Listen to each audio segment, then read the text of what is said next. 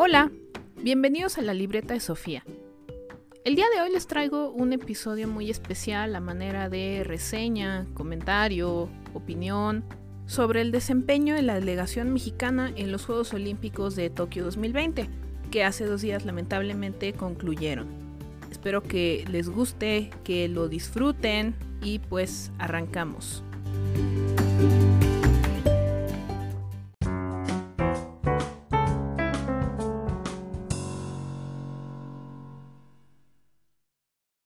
Para empezar, debo comentarles que si hay algo que me gusta muchísimo en este mundo son los Juegos Olímpicos.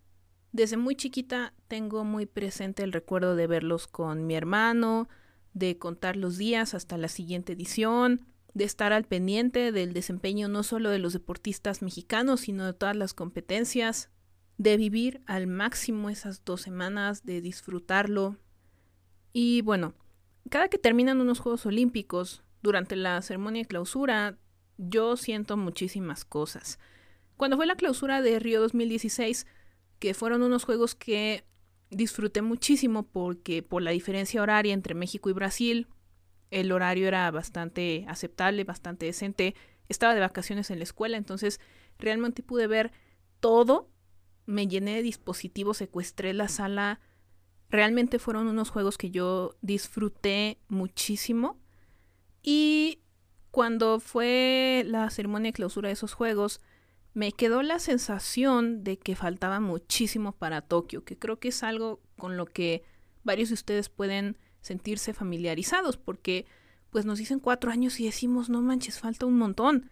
Y de esa ceremonia realmente recuerdo lo que sentía, obviamente la tristeza, la nostalgia de decir, ya se acaban los Juegos Olímpicos, porque duran tan poco? En las ceremonias de clausura se acostumbra que el siguiente país en ser anfitrión realice un segmento a manera de presentación qué es lo que le quieren enseñar al mundo, una especie de adelanto de lo que van a ser sus juegos. Y el segmento de Tokio realmente estuvo increíble, nos dejó a todos muy entusiasmados, realmente deseando que el tiempo se pasara rápido y pues nadie sabía lo que iba a pasar. Cuando apareció el COVID, en marzo del año pasado los juegos se pospusieron Creo que es algo que todos veíamos venir dada la situación en la que se encontraba el mundo por la pandemia. Sin embargo, la ceremonia que hicieron del Tokio más uno, que, que, se realizó el 23 de julio del 2020, la fecha en la que se hubieran inaugurado los Juegos de no ser pospuestos, nos regresó la esperanza de que en un año los Juegos podrían realizarse pese a todo. Incluso los denominaron los Juegos de la Esperanza y fue el discurso que ellos manejaron, el decir, sí, el mundo está en el hoyo ahorita, pero vamos a tener confianza, vamos a unirnos y vamos a poner todo de nuestra parte para que los juegos se puedan realizar con éxito, para que los atletas que llevan preparándose toda su vida para este momento cumplan su sueño y ustedes como espectadores, como aficionados puedan vivirlo también. Fue una ceremonia muy bonita, muy emotiva. Yo la verdad lloré cuando vi uno de los videos que subieron, pero creo que sí cumplió su objetivo la ceremonia de dejarnos esta sensación de esperanza, de anhelo. Cuando en marzo de este año anunciaron que los juegos siempre sí se iban a realizar, pues ahí ya fue el momento de decir, ok, de comenzar con los preparativos, ver que se va acercando la fecha, avisar en casa que por dos semanas no van a contar conmigo, tener un cronograma de actividades, programarme para no dormir durante varios días, llenarme de dispositivos como lo hice en Río para poder ver la mayor cantidad de eventos porque pues las competencias son simultáneas, cerciorarme de que el horario de trabajo no me va a estorbar para cumplir mi objetivo, en fin, es realmente prepararte como aficionado para presenciar los Juegos Olímpicos, que también se les conoce como la fiesta del mundo, la fiesta de la humanidad, que también por ser tan breves y tan espaciados, también se disfrutan un poco más. Lo comparo con un mundial de fútbol que también soy muy aficionada y lo veo religiosamente. Un mundial como quiera dura un mes. Cada cuatro años, sí, pero dura un mes. En cambio, los Juegos Olímpicos nada más duran dos semanas. Creo que es un poco triste esperar cuatro años para dos semanas, pero también es parte de su valor. esta expectativa, este anhelo porque ya llegue y contar los días, también creo que eso hace que se disfruten más. Cuando llega la ceremonia de inauguración, pues muy triste porque no pudo haber aficionados, una ceremonia muy marcada por la sombra del COVID, solemne, con un tono melancólico, dado lo insólito de las circunstancias, lo injusto de que la delegación japonesa no pudiera ser aclamada por su público al momento de entrar al estadio. Yo decía en casa, pues es que qué triste, me acuerdo en todas las ceremonias anteriores que he visto, cuando entra la delegación anfitriona y el estadio parece que se va a caer, y los japoneses que llevaban tanto tiempo esperando, que estaban tan entusiasmados por sus juegos, lo triste que ha de ser entrar a un estadio vacío y que por mucho que las otras delegaciones, los voluntarios te aplaudan, el sentir que falta este calor del público, la verdad es que ha de haber sido muy feo, muy muy triste, muy desesperanzador. Sin embargo, creo que si hay un país que podía lograrlo eran los japoneses.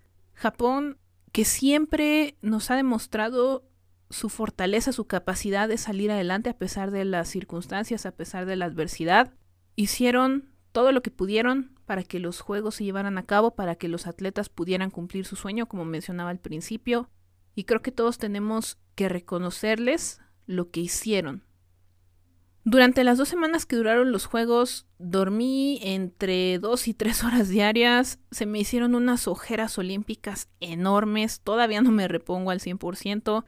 Eran días de irse a dormir a las 3 de la mañana, despertarse a las 5, a las ocho y media que terminaban las competencias, bajar a desayunar para conectarse a trabajar a las 9, comer a las 2, empezar a dar clases a las dos y media y terminar a las seis, meterse a bañar esa hora, a las siete volver a darle con la jornada de competencias y así durante 16 días en los que de verdad sentía la cabeza llena de humo, pero también la enorme satisfacción de estar viendo historia, de ver a la mod Marcel Jacobs convertirse en el nuevo rey de la velocidad al ganar los 100 metros planos, o a Elaine Thompson Herard lograr romper el récord olímpico de Flores Griffith Joyner en los 100 metros planos para mujeres, un récord que llevaba 33 años de no romperse. El ver a Barshimi Tamberi compartiendo el oro en el salto de altura. A Yulimar Rojas destrozar el récord mundial del salto de longitud para mujeres. A Miltiadis Tentoglu ganando el salto de longitud para hombres haciendo un salto increíble en su última oportunidad, brincando del cuarto lugar al primero. A Sifan Hassan cayéndose en su hit, levantándose y terminar ganando dos medallas de oro y una de bronce en los 1500, 5000 y 10000 metros. O a Karsten Warholm destrozar su propio récord en los 400 metros con vallas por casi un segundo, algo verdaderamente inaudito en el atletismo. En fin, la desvelada y el cansancio valió la pena nada más por ver estos momentos y muchos otros que pues realmente no menciono para no fastidiar tanto. Pero bueno, como cada clausura vienen los sentimientos encontrados respecto al final de los juegos. Una ceremonia también solemne, aunque a momentos un poco más alegre. El sentir agradecimiento porque los juegos pudieron llevarse a cabo pese a todo. También una profunda tristeza porque llegaron a su fin hay pocas cosas tan tristes como el ver el pebetero apagarse. Yo de verdad es algo que siempre me hace llorar. Pero también la esperanza de que pronto llegarán los siguientes y que ahora la espera pues no será tan larga como en otras ocasiones. Y también viene el momento de reflexión con el final de los Juegos, de hacer un balance sobre el desempeño de la delegación mexicana, de ver en qué se falló, cuáles fueron los aciertos y así es como llegamos al objetivo principal de este episodio. ¿Cómo fue el desempeño de la delegación mexicana? Quisiera comenzar recalcando que no creo que haya nada que reprocharles a nuestros atletas olímpicos. Ellos realmente hacen lo que pueden y hasta más con lo poco que les dan. Realmente son unos guerreros al competirle de tú a tú atletas con sistemas y estructuras deportivas a años luz de la nuestra. Nuestros atletas con poco apoyo, con poco financiamiento, el hecho de que hayan llegado hasta ahí y que compitan para mí puede sonar algo trillado a un cliché, pero ya es ganancia. Ahora bien, Antes de que comenzaran los Juegos, Ana Guevara, la directora de la CONADE y antigua leyenda olímpica mexicana, nos prometió que la delegación iba a regresar con 10 medallas. Seamos sinceros, ¿hay alguien que realmente creía que México iba a regresar con 10 medallas? Yo, Sofi, creo que era un sueño guajiro y les quiero compartir algunos datos para justificar por qué digo esto. Porque si hay algo que me encanta es la trivia y la estadística deportiva. A lo largo de la historia se han llevado a cabo 29 Juegos de 32 Olimpiadas, recordando que una Olimpiada es el periodo de cuatro años. Y aunque no se realizaron, cuentan las Olimpiadas de 1916, 1940 y 1944. Los Juegos de esas tres Olimpiadas fueron cancelados por la guerra. La delegación mexicana ha participado en 24 de 29 ediciones de Juegos Olímpicos, con excepción de Atenas 1896, San Luis 1904, Londres 1908, Estocolmo 1912 y Amberes 1920. A partir de París 1924, México no ha dejado de mandar atletas a competir. En 24 participaciones se han ganado 73 medallas. Solamente no se ha ganado medalla en dos, París 1924 y Ámsterdam 1928. La mejor participación ha sido México 1968, en la que fuimos locales y se ganaron nueve medallas, tres de oro, tres de plata y tres de bronce. Por el contrario, y quitando los casos de París 1924 y Ámsterdam 1928, la peor participación consiste en un empate entre París 1900, Roma 1960, Tokio 1964 y Atlanta 1996, juegos en los que México solamente ganó un bronce. En Helsinki 1952, Múnich 1972 y Barcelona 1992, curiosamente los tres cada 20 años, también únicamente se ganó una medalla, pero fueron platas, por lo que son de mayor valor. México solamente ha ganado más de 5 medallas en 4 juegos. México 68 con 9, Los Ángeles 84 con 6, Sydney 2000 con 6 y Londres 2012 con 8. Como dato curioso, en los últimos 20 años, México ha ganado 31 medallas en total. De esas 31, 18 han sido ganadas por mujeres. Continuando con la participación de mujeres desde Sydney, cuando la maravillosa Soraya Jiménez se convirtió en la primera mujer mexicana en ganar una medalla de oro, los deportes que nos han dado medalla han sido seis. Alterofilia, con las cuatro medallas de la misma Soraya Jiménez, Damaris Aguirre, Luz Mercedes Acosta y Aremi Fuentes. Taekwondo con cuatro, tres de las cuales fueron ganadas por María el Rosario Espinosa y una por Iridia Salazar. Clavados también con cuatro, de la mano de las duplas de Paula Espinosa y Tatiana Ortiz, Paula Espinosa y Alejandro Orozco, Alejandro Orozco y Gabriela Gúndez y Laura Sánchez en solitario. Tiro con arco con tres, Aida Román, Mariana Vita y Alejandra Valencia. Atletismo con dos de Ana Guevara y Lupita González. Y ciclismo con una, la de Belém Guerrero. Antes de ellas, Pilar Roldán en esgrima y María Teresa Ramírez en natación, curiosamente las dos en México 68, eran las únicas mujeres mexicanas que habían ganado una medalla. Ahora, en la historia de su participación en Juegos Olímpicos, México tiene nueve multimedallistas, o sea, atletas que han ganado más de una medalla. Ellos son Joaquín Capilla con cuatro, en clavados, Humberto Mariles con tres, en equitación, María del Rosario Espinosa con tres en taekwondo, Rubén Uriza con dos en equitación, Raúl González con dos en marcha, Germán Sánchez con dos en clavados, Paula Espinosa con dos en clavados, Alejandra Orozco con dos en clavados y Joaquín Pérez de las Heras con dos en equitación. Sin embargo, esta estadística se hace aún más interesante y selecta cuando vemos cuántos de ellos ganaron medalla en distintos juegos, lo cual es sinónimo de continuidad. Joaquín Capilla en Londres 48, Helsinki 52 y Melbourne 56. María del Rosario Espinosa en Beijing 2008, Londres 2012 y Río 2016. Germán Sánchez en Londres 2012 y Río 2016. Paula Espinosa en Beijing 2008 y Londres 2012. Y Alejandra Orozco en Londres 2012 y Tokio 2020. Finalmente, y para no aburrirlos, el promedio de medallas obtenidas en Juegos Olímpicos, sin contar Tokio, era de 3 por edición, promedio que subió, entre comillas, a 3.04 después de los más recientes juegos. Viendo estos datos podemos darnos cuenta de que, por muy feo que suene, era muy ambicioso y extremadamente poco probable pensar que México podía traer 10 medallas. A los mexicanos que nos gusta ver Juegos Olímpicos, realmente los vemos y disfrutamos estando plenamente conscientes de que México va a ganar muy pocas medallas. Por supuesto que siempre hay sorpresas agradables, algo de lo que voy a hablar más adelante, pero la realidad es que la estadística simplemente no está de nuestro lado. México 68 y Londres 2012 fueron casos muy atípicos. Y sí, por supuesto que Ana Guevara le ha hecho mucho daño al deporte nacional como dirigente de la CONADE, y si tuviera un gramo de dignidad tendría que irse. Pero también estoy convencida de que muchos agarraron sus palabras y deseaban con todas sus fuerzas que México no tuviera buenos resultados para después restregárselo en la cara. Es triste, pero México es un país al que le encanta hacer fiesta y ruido cuando no se cumplen los objetivos. Adoramos hacer leña del árbol caído y hasta disfrutamos cuando a otro mexicano le va mal, como si eso nos hiciera sentir menos peor por nuestra propia falta de éxito.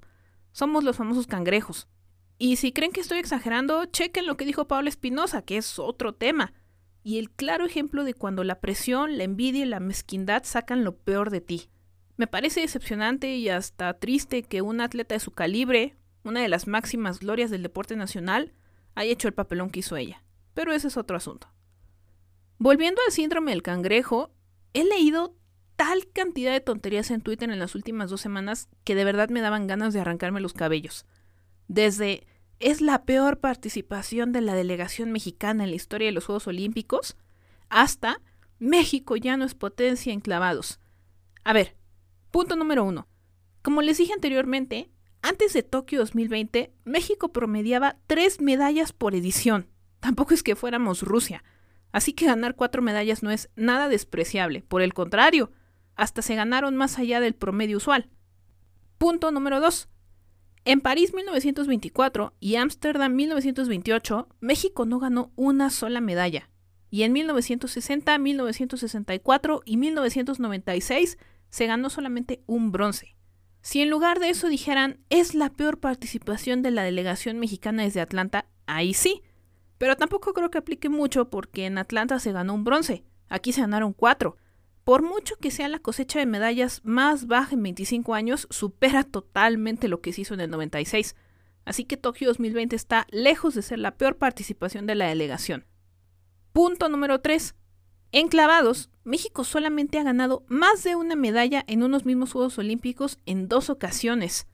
Melbourne 1956, cuando Joaquín Capilla ganó dos, y Londres 2012, cuando las duplas de Alejandra Orozco y Pablo Espinosa, Germán Sánchez e Iván García y Laura Sánchez en individual ganaron tres. La fortaleza de México en clavados radica en que, pues es nuestra disciplina más constante, y en ese sentido no se falló. Al contrario, se logró lo que siempre se logra, que es una medalla. El resto de las veces solamente se ha ganado una medalla por juegos, ni siquiera por evento. Así que el que diga cualquiera de estas dos falacias es porque claramente nunca le ha prestado atención a los juegos y habla por hablar. Pero si van a hablar, al menos googleenle tantito, neta. Bueno, ahora entrando de lleno en la participación de México, debo aceptar una cosa. La verdad es que nunca he sido muy patriota, que digamos. Sin embargo, con los Juegos Olímpicos me sale lo patriota quién sabe de dónde. Probablemente porque los atletas olímpicos me generan una empatía muy grande por el simple hecho de imaginarme todo lo que han tenido que pasar para llegar ahí. Pocas cosas me purgan tanto en este mundo como los jueces de sillón que critican a los atletas, esos que se creen los choros de superación personal y dicen, ¿para qué van a los Juegos Olímpicos si no es a ganar? Si no van a ganar, mejor que no vayan. ¿Dónde está su mentalidad ganadora? Y demás tonterías. Claro, también hay que aceptar que hay atletas que se mueren de nada y que te dejan con la muy desagradable impresión de que se fueron de paseo. Más de eso más adelante. Y hay una razón por la que existen las expresiones morirse de algo y morir luchando. Cuando te mueres luchando es porque fuiste, peleaste, diste todo de ti y simplemente hubo alguien mejor que tú. Y ni modo, así es el deporte. Y me van a perdonar, pero no tiene nada de mediocre. Es simple autoconocimiento y estar satisfecho con tu desempeño porque te mediste de tú a tú con los mejores del mundo. Te esforzaste y te vas con la frente en alto. Para mí, lo más destacado de la delegación mexicana fueron los cuartos lugares, porque demuestran que México tiene el potencial para pelear por medallas, tomando en cuenta el poquísimo apoyo que reciben los atletas. Estoy sumamente orgullosa de ellos y lejos de criticarlos y llamarlos mediocres, conformistas, lo que debemos criticar es la falta de apoyo. tanto de los dirigentes como de nosotros mismos como aficionados. ¿Cuántos solamente voltean a ver los 20 minutos cada cuatro años, únicamente cuando tienen posibilidad de ganar una medalla? Y cuando les va mal, entre comillas, ¿cuántos son los primeros en criticarlos, en juzgarlos, a pesar de que una hora antes ni siquiera sabían sus nombres? ¿Cuántos los llaman mediocres, conformistas, sin tener la menor idea de lo que significa calificar y participar en Juegos Olímpicos? A ver, en Tokio, México obtuvo cuatro terceros lugares, siete cuartos lugares y cuatro quintos lugares. Significa que tenemos 15 atletas en el top 5 del mundo. Si esto no es un buen resultado, no me imagino que puede serlo, la verdad. Con el seguimiento y el apoyo adecuados, los cuartos lugares de hoy son los podios de mañana. Los diplomas olímpicos se otorgan a los primeros ocho lugares de cada competencia. ¿Saben cuántos diplomas olímpicos obtuvo México en estos Juegos? 17. 17 atletas en los primeros ocho lugares, lo cual es importantísimo y motivo de mucho orgullo. Y el que no lo ve así simplemente demuestra tener un criterio muy, pero muy pequeño. Y no, ni es mediocre celebrar un cuarto lugar, ni es mediocre estar satisfecho con tu participación. Se burlan y hablan de las medallas del orgullo, pero ir a los Juegos Olímpicos no es como hacer enchiladas. Requiere años de esfuerzo, de sacrificio, de dejarlo todo por ir a entrenar. No es hacer a un lado el miedo, es saber canalizarlo. No es creértela, es confiar en lo que puedes hacer no es ser mediocre, es estar consciente de que vas a hacer lo que sabes hacer y que por ser una competencia es posible que haya alguien mejor que tú y aceptarlo. No es jugamos como nunca, perdimos como siempre. Es sentir la presión de saber que millones de personas te están viendo, apoyándote aparentemente, a pesar de que dos horas antes ni siquiera sabían quién eras o cómo te llamabas, pero serán los primeros en juzgarte si fallas. Sí creo que los mexicanos tenemos un complejo de inferioridad, pero no creo que eso sea todo el problema. Creo que los mexicanos trabajamos mejor cuando alguien no nos está viendo, cuando tenemos la posibilidad de sorprender. No nos gusta sentir la presión y sentir que vamos a decepcionar a alguien más, como lo que probablemente pasó con Carlos Ortiz, que después de estar en el lugar 1 y 2 durante los primeros tres días de competencia en el golf, colapsó de manera abismal en el cuarto y último día y terminó en el lugar 42. Es la sombra de lo que le pasó a tus compañeros antes de ti. Es el saber que en un momento se te puede ir la competencia y es saber que a veces las críticas de la afición van a ser muy crueles. Dicho esto, les comparto una última estadística sobre los cuartos lugares. En los últimos dos Juegos Olímpicos, México ha obtenido 12 cuartos lugares en total. Vamos a revisarlos. En Río 2016 tuvimos a Alejandra Zavala en tiro, Paula Espinosa en clavados, Diego del Real en lanzamiento de martillo, Bretney Rock en alterofilia y Alejandra Valencia en tiro con arco. De ellos, la única que se convirtió en medallista fue Alejandra Valencia. Alejandra Zavala, Paula Espinosa y Bretney Roque no fueron a Tokio, y Diego del Real se quedó en la ronda clasificatoria. En Tokio 2020, los cuartos lugares fueron Jorge Orozco en tiro, las duplas de Kevin Berlín y Diego Valleza, Dolores Hernández y Carolina Mendoza, Yael Castillo y Juan Celaya y Gabriela Gúndez en clavados, Alexa Moreno en gimnasia y el equipo femenil de softball. El caso del softball es aparte porque no va a estar en el programa de París 2024, pero habrá que ver a quiénes del resto de estos maravillosos atletas se les da el apoyo que merecen para que puedan consolidarse en tres años. Ahora, y pasando a cosas no tan positivas, hay que destacar varios temas que a mi parecer dejaron un mal sabor de boca. Para empezar, creo que hay que hacer una distinción entre los casos que fueron una excepción y los que se quedaron cortos. Los primeros ni siquiera se acercaron a lo que se esperaba de ellos, mientras que los segundos lograron avanzar, aunque en el último estirón no lograron llegar a la meta. Para mí, la gran decepción de la delegación mexicana, y lo digo con dolor porque, repito, no me gusta juzgar a los atletas olímpicos, fue el taekwondo. Para contextualizar un poco, en la historia de este deporte como disciplina olímpica, México es el quinto país que más medallas ha ganado. Es la primera vez desde que el taekwondo entró al programa olímpico en Sydney 2000 que México no gana por lo menos una medalla. No solamente eso, sino que los taekwondoines mexicanos dejaron una pésima impresión. Y retomando lo que dije hace un momento, la sensación de haberse muerto de nada. Estos dos atletas, especialmente Carlos Ansores, no metieron ni las manos, literalmente. Al menos Briseida Costa intentó conectar golpes los últimos 30 segundos y le hicieron 20 puntos pero Sansores realmente fue a pasear. Hasta parecía que era él y no el croata el que iba ganando. Pocas veces he visto a un atleta dar una imagen tan nefasta. Apático, completamente desconectado de la competencia, un espectáculo lamentable para todos los que lo vimos. Cuando terminó el combate me quedé pensando, ¿de verdad fuiste a eso? Básicamente fueron a hacer el ridículo. Y repito, aunque me siento mal de criticarlos, creo que así como se tiene que aplaudir lo que se hizo bien, también se debe de criticar lo que objetivamente se hizo mal. Pasando a otro punto, creo que hubo atletas a los que les colgaron la medalla antes de su competencia, como el caso de Rommel Pacheco. Había muchas esperanzas puestas en él por ser el abanderado y uno de los atletas más famosos de México. En lo personal yo no era una de esas personas porque creo que su momento, si es que en alguna ocasión tuvo lo necesario para ser medallista, fue en Río. Ahora más bien llegaba a Tokio con la intención de sacarse una espinita, no realmente en su mejor versión. Aún así, creo que su resultado fue bastante aceptable, aunque se quedó corto de lo que se esperaba de él.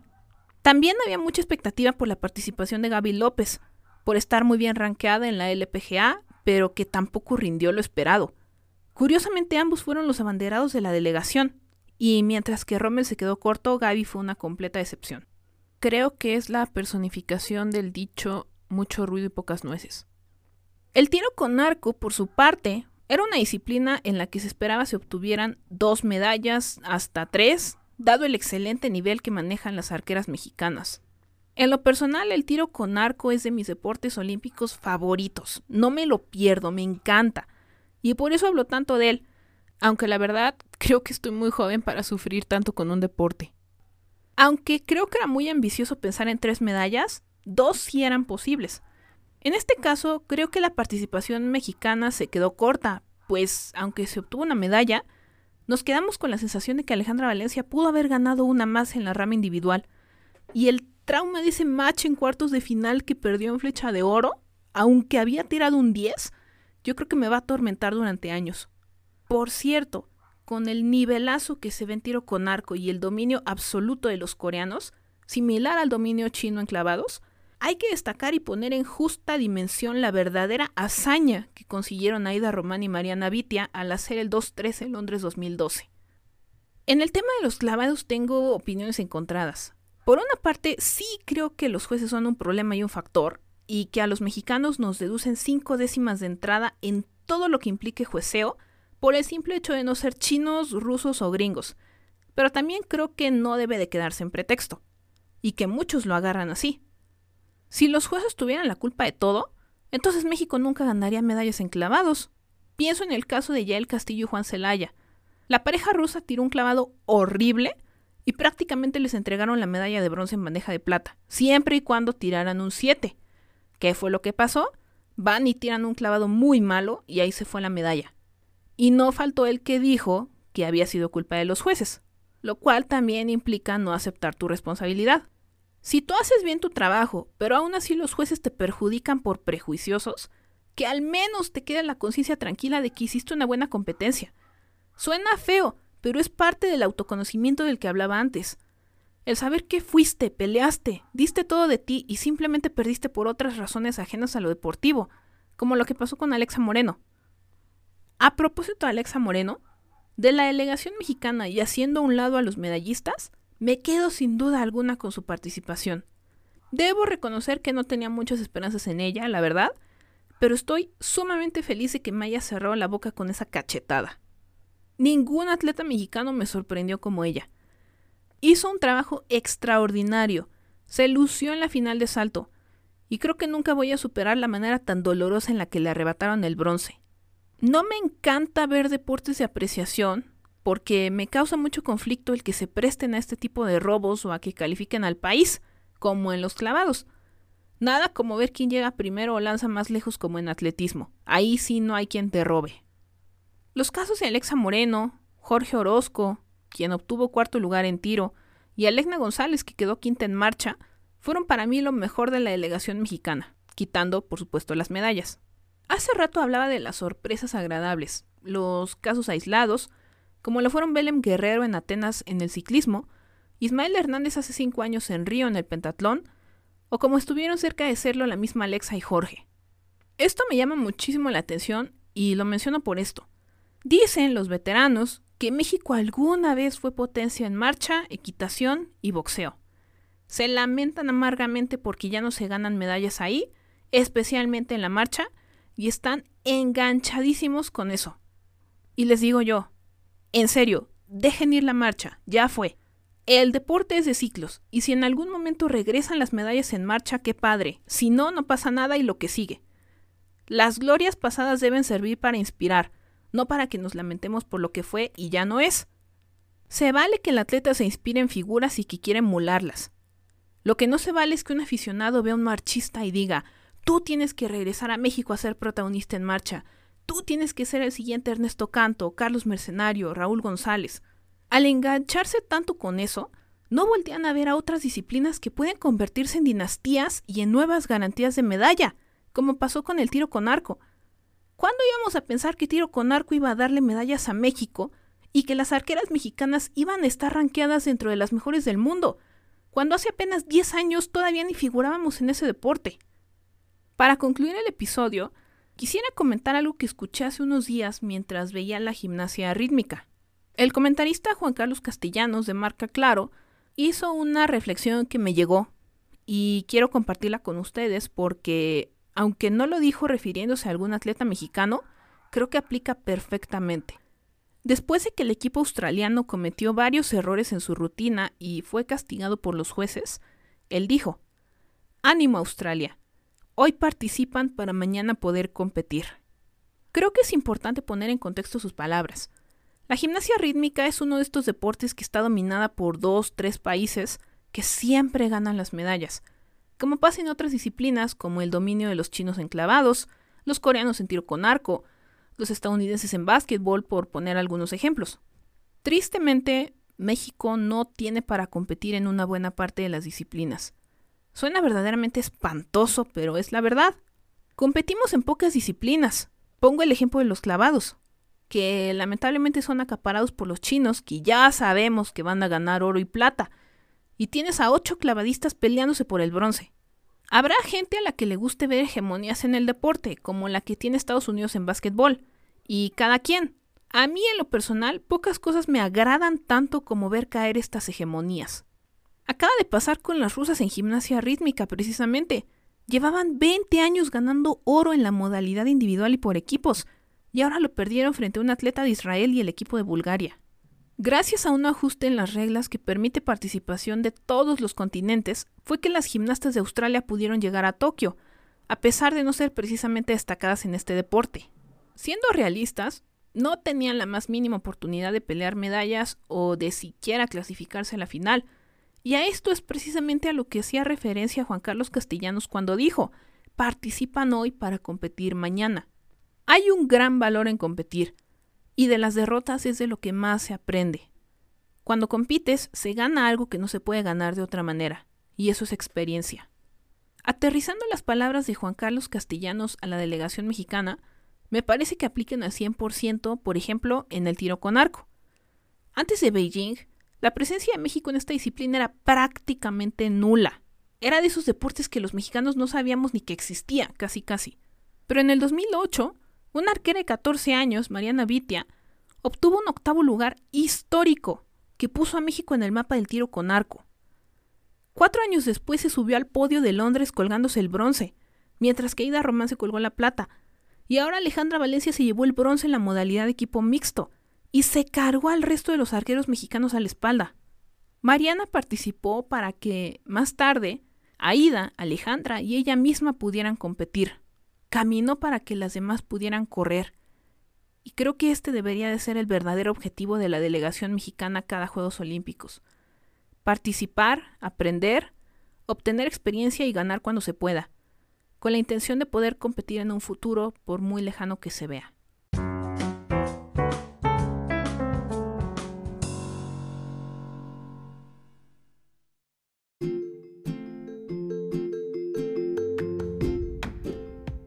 Así como llegamos al final de este episodio de la libreta de Sofía. Espero lo hayan disfrutado. Hasta luego.